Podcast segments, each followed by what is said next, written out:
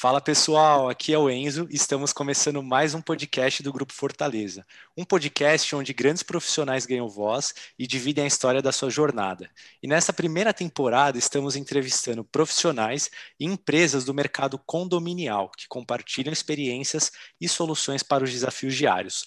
Nosso podcast está disponível no Spotify, Anchor, Google e Apple Podcast. Você também consegue encontrar todos os episódios em nosso site, www.grupofortalezaserve.com, e nossos links principais estão na descrição de cada episódio. E sem mais delongas, no episódio de hoje iremos entrevistar a Bettini e o Ferenc, que são sócios e fundadores da Target Síndicos Profissionais. Bettini, Ferenc, sejam muito bem-vindos ao nosso podcast. É um prazer enorme ter vocês aqui conosco. E para dar início no nosso bate-papo, contem para nós e aos nossos ouvintes como foi a jornada profissional de vocês até chegar a empreender e decidir empreender uh, e fundar a Target Síndicos. Bom, é, primeiro, boa tarde, obrigado pelo convite. É sempre um prazer passar para as pessoas é, as nossas experiências, né?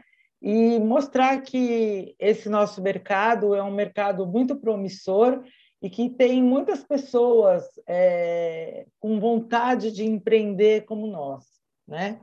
Bom, a minha trajetória é uma trajetória, acho que mais ou menos metade das pessoas que começam nesse mercado, elas começam por acaso. Pelo que eu, pelo, pelas pessoas que eu conheço, eu vejo isso. Eu sou pedagoga de formação, eu trabalhei com, em escola durante muitos anos e um dia eu resolvi, resolvi não, né? Eu fui eleita síndica do meu prédio porque tinha muitas coisas é, de, é, escusas aqui no meu prédio e, e, eu sempre batia de frente com síndicos, com os conselheiros, com funcionários. E aí eu resolvi ser conselheira, aí depois eu fui eleita síndica. E nessa época eu tinha perdido o emprego, então eu falei, vou, vou ser síndica do meu prédio. E, e eu fui ser síndica e eu comecei a tomar gosto por isso. Fui trabalhar numa, numa administradora como assistente da, da síndica, né, da, da síndica do, da administradora, e tomei gosto, trabalhei três anos e lá e fui fazer cursos e fui me atualizar até chegar onde eu estou. Hoje é, eu tenho dez anos de, de, sindica, de sindicatura e estou aqui agora, eu junto com o Ferenc, é, porque eu estou vendo que o mercado está tá, é, aquecido e eu quero crescer. Então, o Ferenc, como, como sócio e como é, uma pessoa que tem um olhar muito aguçado para esse tipo de, de negócio, é, a gente resolveu se juntar para é, faz, fazer da Target uma, um, uma empresa é, bem é, reconhecida no mercado. Pô, legal. E você, Ferenc, compartilhe aí conosco.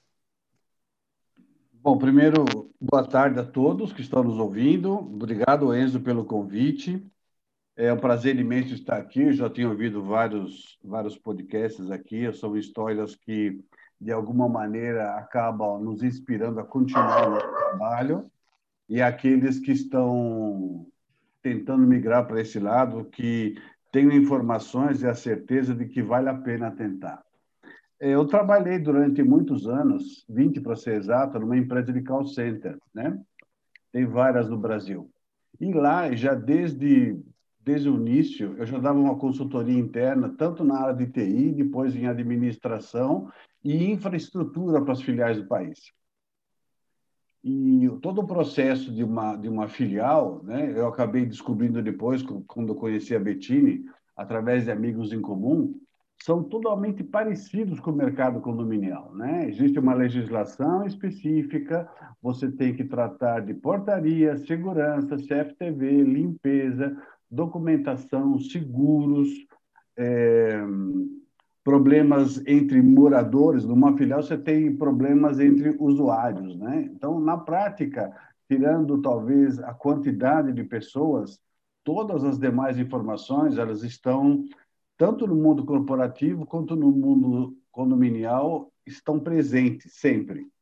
Então eu tinha uma tinha e tenho ainda uma visão corporativa disso, né? Eu trabalhava numa empresa é, multinacional que tem uma área de arquitetura, uma área de engenharia, uma área de RH é, forte, né? parruda, que nos dava o apoio. O dia a dia, obviamente, ficava comigo, mas eu já tinha processos disparados lá.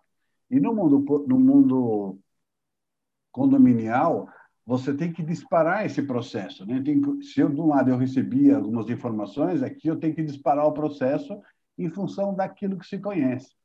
E conversando com a Betina, quando a gente foi se conhecendo melhor e tudo mais, que, na realidade, os nossos trabalhos eram complementares. Né? Ela tinha uma visão mais pessoal, mais de relacionamento humano, mais é, participação diária no dia a dia das pessoas, ao passo que eu tinha uma visão mais profissional da coisa. Eu não estou tão envolvido com os problemas pessoais de cada pessoa, mas eu sou obrigado a seguir os meus os meus ditames profissionais. Então, a união dessas duas coisas, a gente chegou à conclusão que seria uma maneira de tornar o trabalho de síndico ou de síndica muito mais completo, né, dentro da complexidade que isso tem. Então, foi daí que surgiu a ideia de a gente colocar e montar uma empresa, a Target Síndicos, justamente para levar esses dois lados, né? O lado pessoal do condomínio residencial, que é o lado da, da,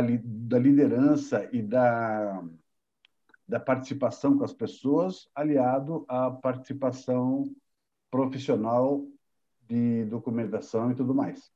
Ah, legal, incrível. E agora entender, eu gostaria de entender também dos dois é a questão dos desafios do dia a dia. acredito que terão muitos desafios que vão ser semelhantes é, de vocês, mas eu queria ouvir a opinião dos dois referente quais são os principais desafios aí no dia a dia referente a esse mercado de sindicatura profissional. Bom, é, nesse, no longo desses 10 anos, a gente vai, eu já fui aprendendo é, como aparar as arestas, né?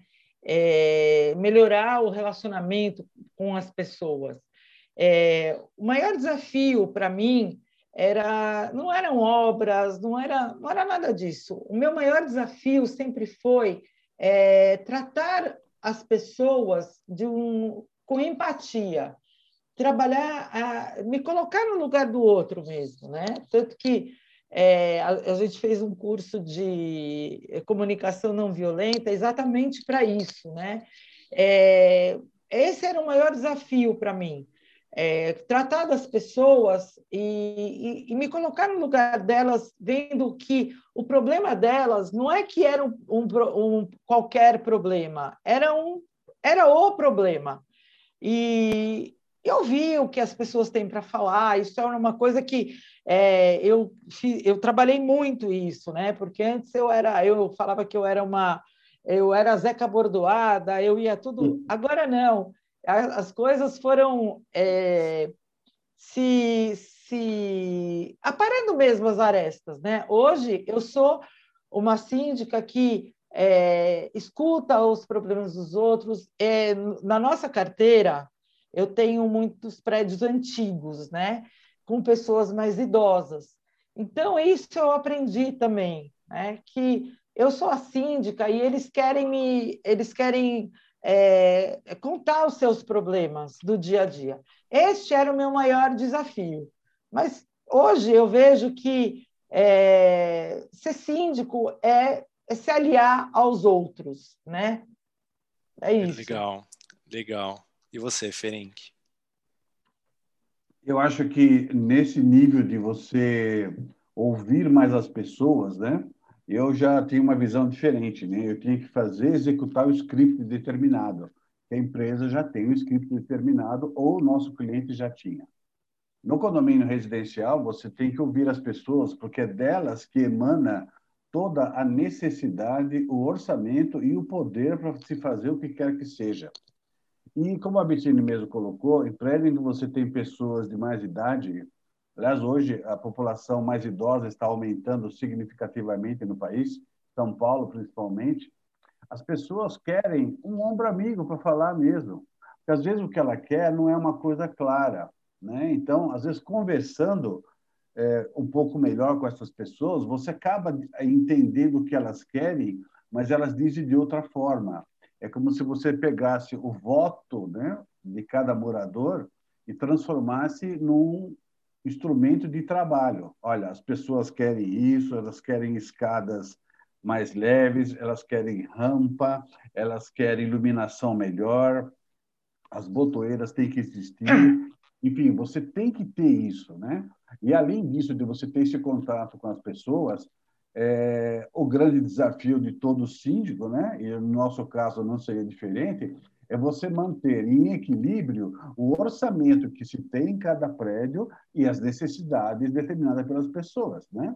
Esse é o grande X, né? Você é um como se fosse um, um, um cidadão que tenta colocar os pratinhos, aqueles pratinhos do cinco que você ficava dando aquelas voltinhas, né? Manter os pratinhos girando né? para que possa atender todas as necessidades, porque algumas são fundamentais, outras nem tanto, são coisas mais específicas de cada um.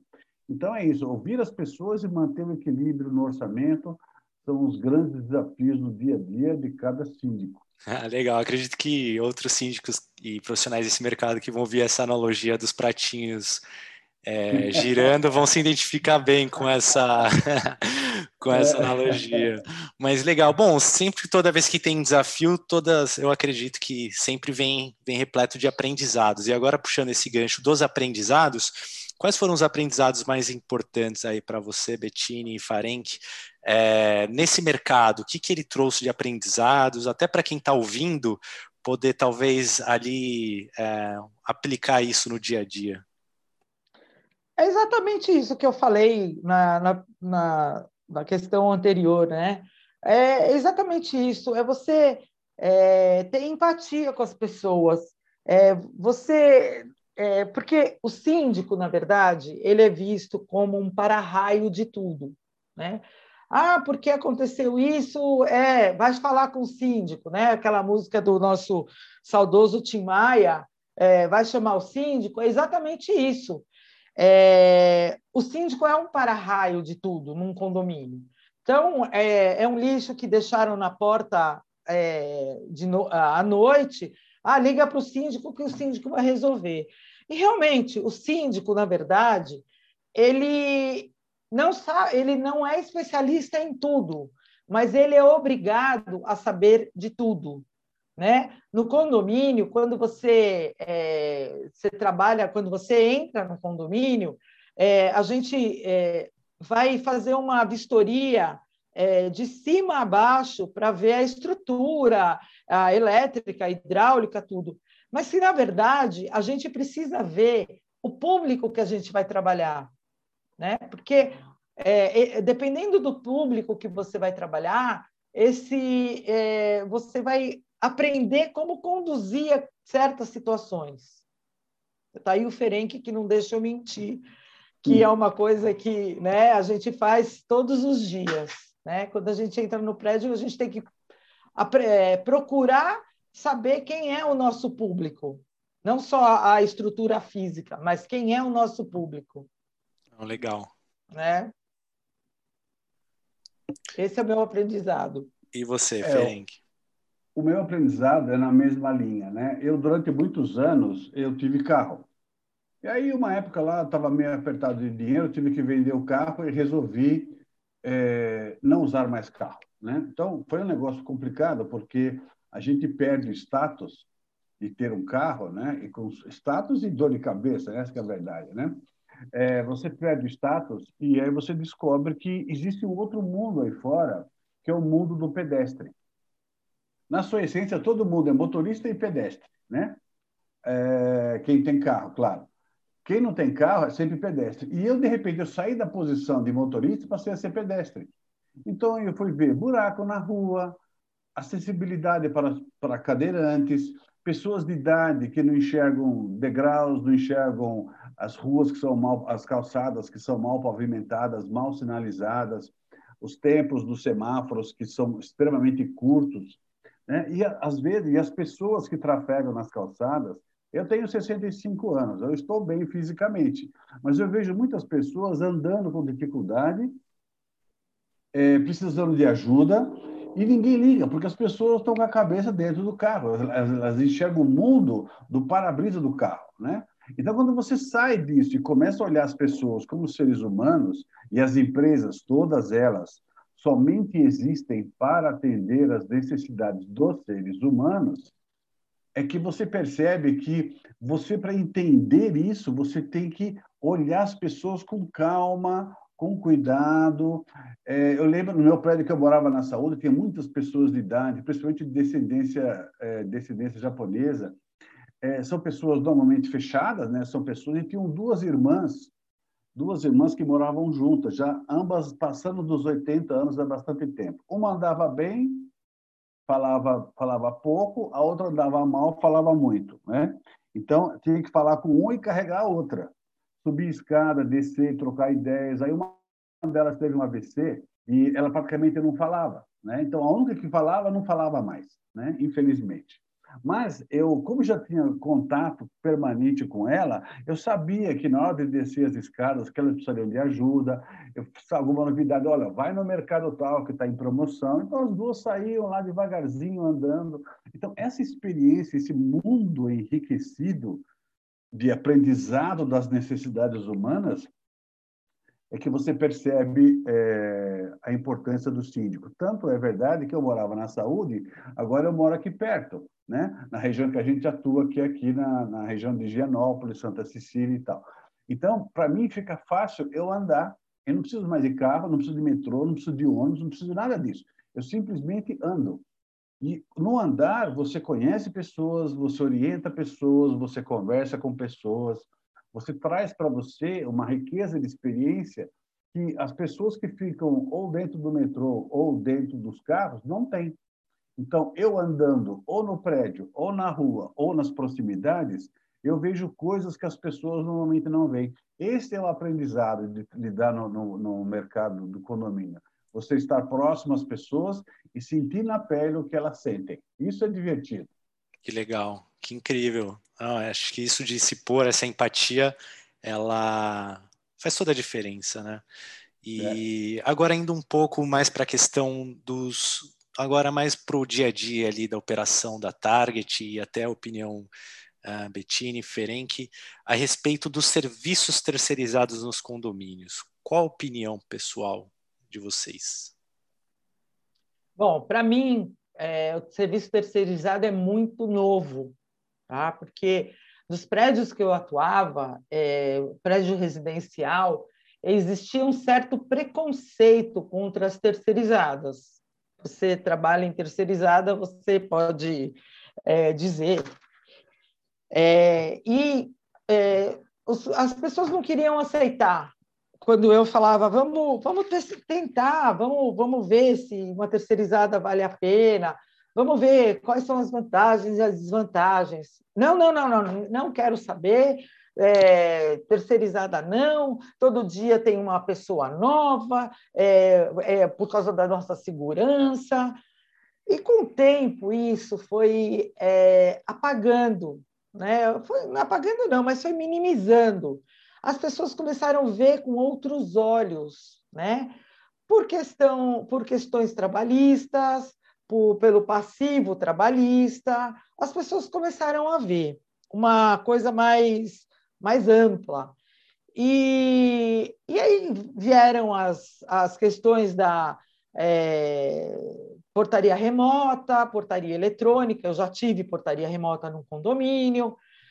E, de repente, eu me vi envolvida e eu, de cinco prédios que eu tenho, é, quatro eu coloquei terceirizada. E estou muito satisfeita. E, e daqui para frente, eu vou ter mais. É, logo, logo, quando eu tiver mais prédios, eu, eu pretendo colocar a terceirizada. E eu vejo com bons olhos a terceirizada. Pô, que legal. E você, Ferenc? Na empresa que eu trabalhava, né, ela já é, a empresa de call center, em sua essência, ela é uma empresa de outsourcing, ou seja, ela é uma terceirizada já de processos de negócios, né? Então, por exemplo, se um banco quiser fazer um atendimento é, de cartão de crédito, você pode terceirizar para uma empresa como a qual eu trabalhei, né? É, se você quer fazer um saque, né, um saque no serviço de atendimento ao cliente, reclamações e tudo mais, a telefone, as grandes empresas de telefonia, por exemplo, como a Telefônica, Vivo, Claro, todos eles têm serviços e contratos com empresas de outsourcing como essa que eu trabalhei. Então, para mim, outsourcing ou terceirização sempre foi uma coisa absolutamente normal, né? O que a gente percebe é que no mundo no mundo residencial a coisa é um pouco diferente. Por quê? Nem todo mundo que está numa empresa, que que está num prédio, geralmente de novo as pessoas de idade, né? Elas não estão habituadas a ter o mundo na palma da mão como um celular. Elas continuam querendo, precisando e necessitando de contato humano. Se você coloca uma portaria remota, por exemplo, você coloca uma portaria remota, por exemplo, ela não vai ver quem é. E o cara vai lá, ele abre a porta, ajuda a carregar as compras para a pessoa, ela vai contar um pouco de história, mas lógico que isso é só para os prédios que têm mais idade. A, a, a, os, os, prédios que têm mais juventude, na faixa de 25, 30 anos, eles, para eles tudo bem, porque tudo que eles querem está na palma da mão, que é o celular. Então, o mercado ele existe para os dois lados, para quem é terceirizado e para quem não é. Lógico, isso eu estou falando de portaria, por exemplo, mas se você falar, por exemplo, de manutenção de bombas ou manutenção de elevadores, o serviço é terceirizado, né? Então, a terceirização, ela é importante, sim. Na empresa que eu trabalhava, todos os nossos serviços, praticamente todos, com exceção do RH, era terceirizado. Tudo engenharia, manutenção, elétrica, limpeza de caixa d'água, elevadores, é, material de limpeza, equipe de limpeza, equipe de portaria, equipe de segurança, tudo era terceirizado. Tinha, nós tínhamos centenas de contratos, né? E eu cuidava de uma boa parte deles. Os contratos que davam uma média aí de 80 a 100 milhões de reais por mês. Então, é um aprendizado interessante, mas quando você vem para o lado da residência, das pessoas, né, da unidade fundamental que é o ser humano, a razão de cada empresa, você percebe que você tem que levar em consideração o perfil do público-alvo. Então, não adianta você querer colocar, adianta você querer colocar as coisas na base de um, de um celular quando a pessoa nem enxergar, não enxerga direito. Né? Ela não tem essa habilidade. Então, assim, existe mercado para todos. A grande questão é que, às vezes, em alguns casos, você tem que convencer, tem que testar, tem que colocar no lugar para ver se as pessoas aceitam ou não. Ou, na pior das hipóteses, fazer um ambiente mesclado. Uma parte terceirizada, outra parte não. Legal. É, faz sentido, e isso que você falou da essência de cada, cada condomínio, isso é fundamental. Porque tem também ali aquela portaria que tem um funcionário que o CLT que está lá desde quando o prédio subiu é uhum. o mesmo funcionário. Então, você falar para o condomínio que você vai tirar aquele, aquele funcionário é, acaba gerando essa, essa indisposição. A gente vê isso muito no dia a dia, mas isso que você falou é, é, é bem isso mesmo, né? Saber ali é, interpretar, entender o cenário a fundo e também eu gosto dessa palavra teste. Vamos testar, né? Talvez a gente é surpreendido positivamente. Então, Legal. Até agora puxando o gancho, já que a gente está nesse assunto, e referente a, a esse serviço, o que, que vocês mais valorizam na hora que vocês vão buscar ali no critério de escolha, na tomada de decisão? Quais são as características ali que vocês vão buscar, que vocês valorizam? Bem, é, como eu te falei, para mim, Bettini, né, que comecei agora na, é, na terceirização há pouco, né, eu estou quatro anos é, trabalhando com terceirização, é, eu queria uma empresa que eu pudesse, primeiro que eu ter com quem falar, né? Porque tem terceirizadas, eu vou até generalizar, tem terceira, terceira, terceira, terceirizadas, até gaguejei, é, que você não tem que você não tem acesso a, ao, ao suporte, né? Ao suporte, você não tem acesso. Então, eu valorizo empresas que eu posso, eu, Bettini, síndica, eu posso ligar para a empresa e falar: olha, eu não gostei desse funcionário que você me mandou. Olha, será que dá para você trocar? Eu gosto desse, como eu te falei, eu gosto da coisa mais humanizada. Né? Então, eu, que, eu quero uma empresa que tenha o perfil do meu prédio, que é uma coisa que eu, eu tento humanizar o máximo possível, e eu, eu preciso conversar com a pessoa, eu preciso, o suporte precisa estar aberto para me ouvir. Como, como os, os é, moradores querem me ouvir, querem falar, é a mesma coisa. Eu quero falar, eu quero, eu quero entender a empresa, eu quero é, na hora do contrato, não, não é aquele contrato é, obrigação, é, as suas obrigações e as minhas obrigações. Não, a gente pode conversar, vamos, vamos, vamos trabalhar desse jeito. Eu trabalho com, uma, com empresas que é, têm um suporte. Olha, hoje o fulano faltou. Inclusive, eu vou até falar da Covid, eu fui muito bem atendida pela empresa que me, que me é, assessora, é, porque ele não me deixou um dia sem um funcionário. Ele tinha um suporte que eu tive dois funcionários com Covid e imediatamente ele mandou. Então, é isso que eu, que eu gosto, sabe? É uma coisa profissional, mas uma, uma profissional humana. Legal. É e você, Ferenc? Ferenc. Eu acho que assim, como eu trabalho, como eu, eu era uma empresa, fazia parte de uma empresa terceirizada que tinha 80 e tantos mil funcionários, é um monstro isso, né?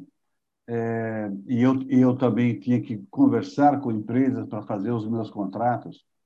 Eu acho que o grande, o grande X dessa coisa, para que eu possa atender a minha necessidade interna, é a credibilidade da empresa no mercado. Existem maneiras de você descobrir se a empresa é confiável, se ela tem dificuldades financeiras, se não tem. Havia todo um critério prático e lógico para se contratar uma empresa. Empresas de grande porte, você tinha que fazer análise de balanço. Né? E hoje, no mercado condominial, basicamente é a mesma coisa. Eu tenho que ter credibilidade no mercado. Né? Eu, eu que vou contratar, eu quero saber quem é essa empresa, onde ela atua, com que prédios ela trabalha. Eu quero falar com eu quero falar com o síndico do prédio que essas empresas atuam. Ele ia falar, ah, eu trabalho com empresas, com condomínio A, B, C, lá no Morumbi, lá não sei aonde. Ok, mas eu quero saber quem é você. Me, di, me dê o nome do, do, do, síndico lá que eu quero conversar com ele. Ou me dê o nome do, do, do, de alguém do conselho que aprovou esse contrato. Eu quero saber. Lógico que, em cima da qualidade, eu vou buscar também os custos de cada serviço, né? Então, tem custos que fogem dentro daquela estrutura do que é permitido fazer financeiramente no condomínio.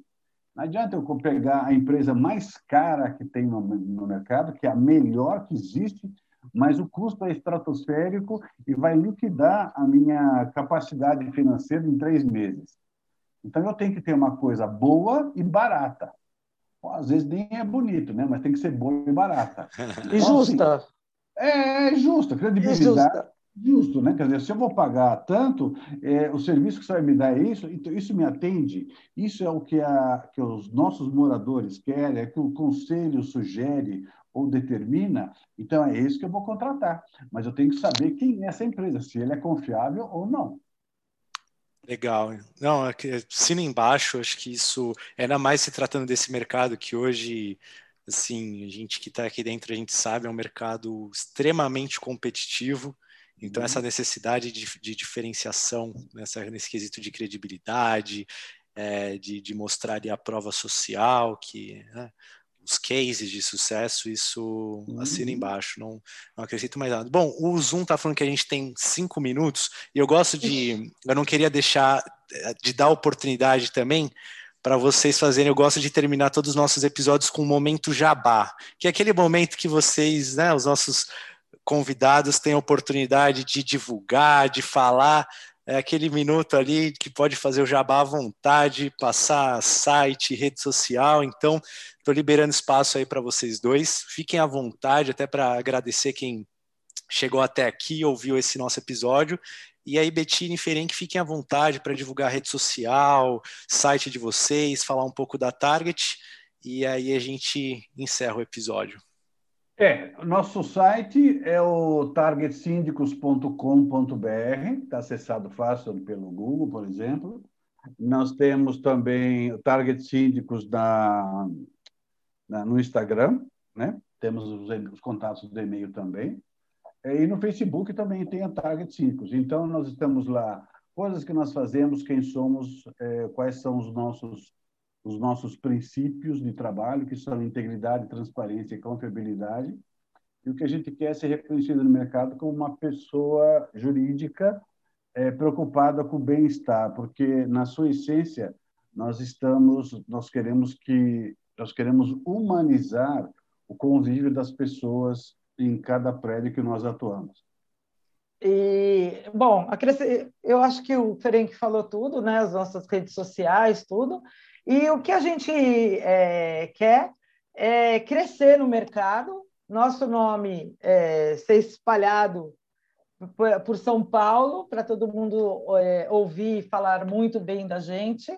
É, e estamos aí. Se vocês quiserem contratar, o meu telefone, além das redes sociais, é 994513400, porque eu sou boa de falar. E eu gosto de falar e eu gostaria muito que vocês entrassem em contato comigo. E muito obrigada mais uma vez pela, por essa oportunidade. Pô, eu que agradeço, Ferenc Bettini, também aos nossos ouvintes que chegaram até aqui. Bom, de novo, sem palavras aí, bate-papo incrível. Desejo muito sucesso aí para Target Síndicos. Tenho certeza que ouviremos muito esse nome no mercado. Obrigadão a todos aí. Obrigado. Obrigada a você.